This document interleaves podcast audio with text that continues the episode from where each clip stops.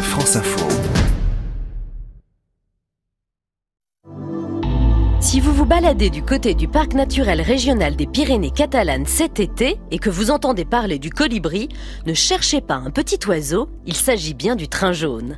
Une ligne emblématique pour la région, symbole du pays catalan qui a plus de 100 ans.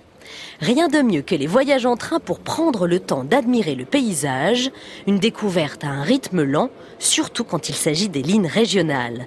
Je trouve qu'il y a derrière les déplacements en train une façon plus poétique d'envisager le voyage. Faisant partie des moyens de transport les moins polluants après la marche à pied, le vélo et la trottinette bien sûr, on aurait tort de ne pas utiliser le ferroviaire à la fois ligne classique et touristique, le train jaune parcourt 63 km et gravit 1200 mètres de dénivelé. Vitesse moyenne 30 km heure. C'est cette lenteur qui fait son charme.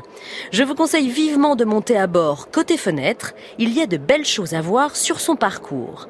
Il relie Villefranche de Conflans à la Tour de Carole, en passant par la plus haute gare de France à Bolker, à 1593 mètres.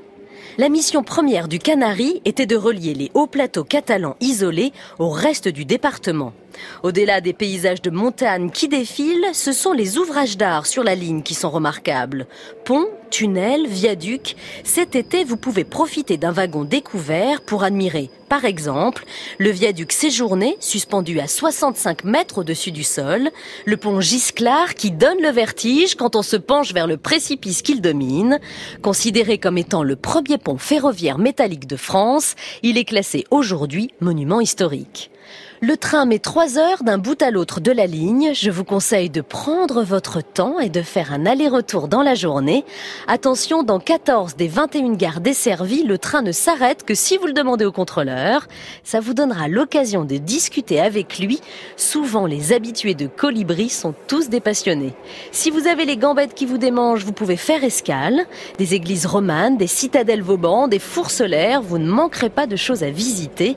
Vérifiez tout de même les horaires pour repartir, faites un signe au conducteur, il s'arrêtera à quai. Souhaitons au train jaune encore de belles années devant lui, il existe des associations de passionnés qui le chouchoutent.